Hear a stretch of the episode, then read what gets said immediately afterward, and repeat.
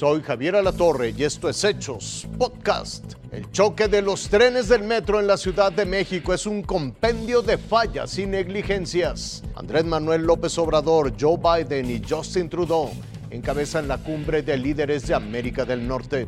De nueva cuenta, un accidente en el metro de la Ciudad de México estremeció a los usuarios y dejó a su paso una persona muerta y decenas de heridos. Ocurrió el sábado a las 9.35 de la mañana.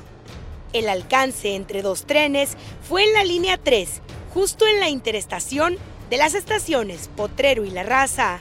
Estábamos en medio del túnel, se detuvo, no sé cuál fue la razón, pero se detuvo y después fue impactado de la parte de atrás. En mi vagón hubo una señora que quedó compactada entre... Mi vagón chocó y se dobló por la mitad. Entonces una chava quedó atrapada entre los vagones y la tuvimos que ayudar entre los misma gente que iba en el vagón porque las autoridades no subían a ayudarnos. ¿Tú ayudaste? Sí, a sacar a la señora. Se apagó todo, las puertas todo cerrado. ¿Cómo salieron?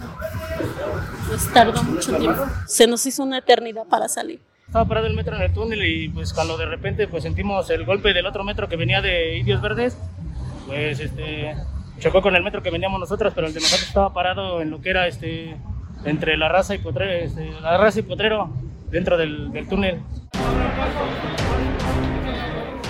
Fue así como al interior del túnel, trabajadores del metro realizaron labores de rescate para ayudar a los usuarios que quedaron atrapados tras el impacto y para recuperar el cuerpo de la víctima. Ambulancias de distintas corporaciones, camiones de bomberos, unidades de rescate urbano, policías, Guardia Nacional y el Ejército Mexicano llegaron al lugar para auxiliar a los heridos. Algunos de ellos, con golpes menores, lograron salir por su propio pie. Se quedó parado a medio túnel el, el, convoy donde veníamos y, y este, como quedó como en curva y llegó el otro por atrás y lo aventó. ¿Qué, qué lesiones tiene? ¿Solamente los golpes? Los golpes del lado izquierdo, el brazo y la pierna. Pues me dio un golpe en la, aquí abajo de la rodilla. Estábamos parados, jefa. Yo pienso, es lo que yo me imagino, que llegó otro de allá de Indios Verdes y chocó con él, o lo chocó, como si se lo empujó, algo así. Pero otros sí tuvieron que ser trasladados en camillas.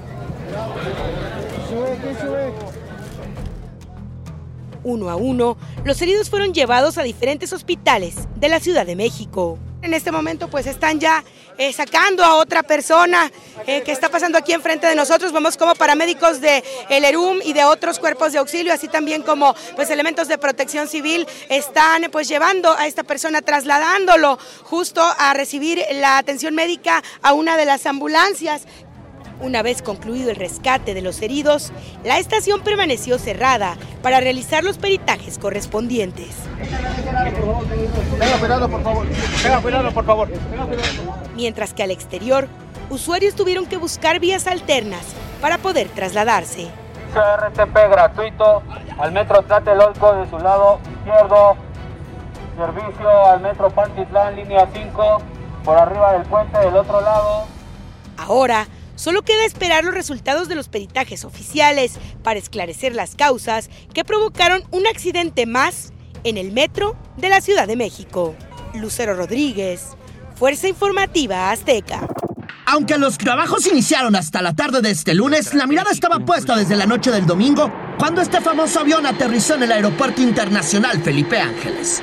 Ambos mandatarios abordaron la limusina del presidente estadounidense y viajaron casi una hora hasta un hotel de Polanco.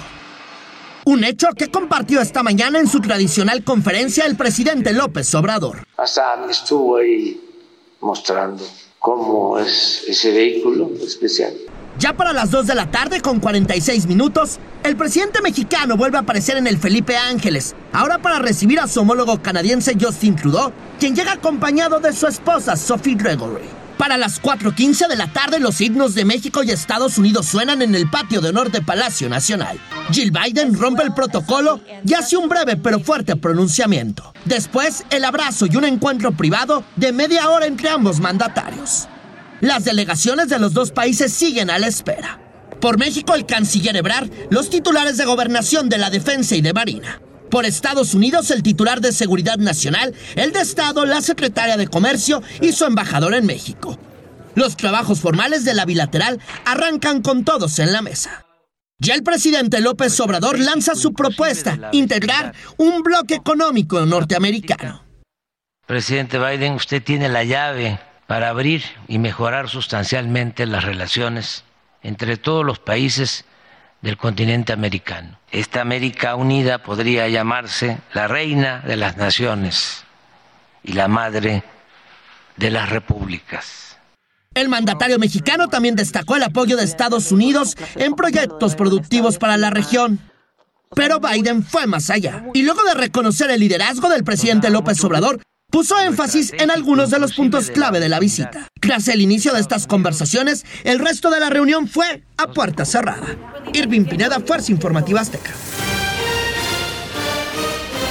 Hasta aquí la noticia, lo invitamos a seguir pendiente de los hechos.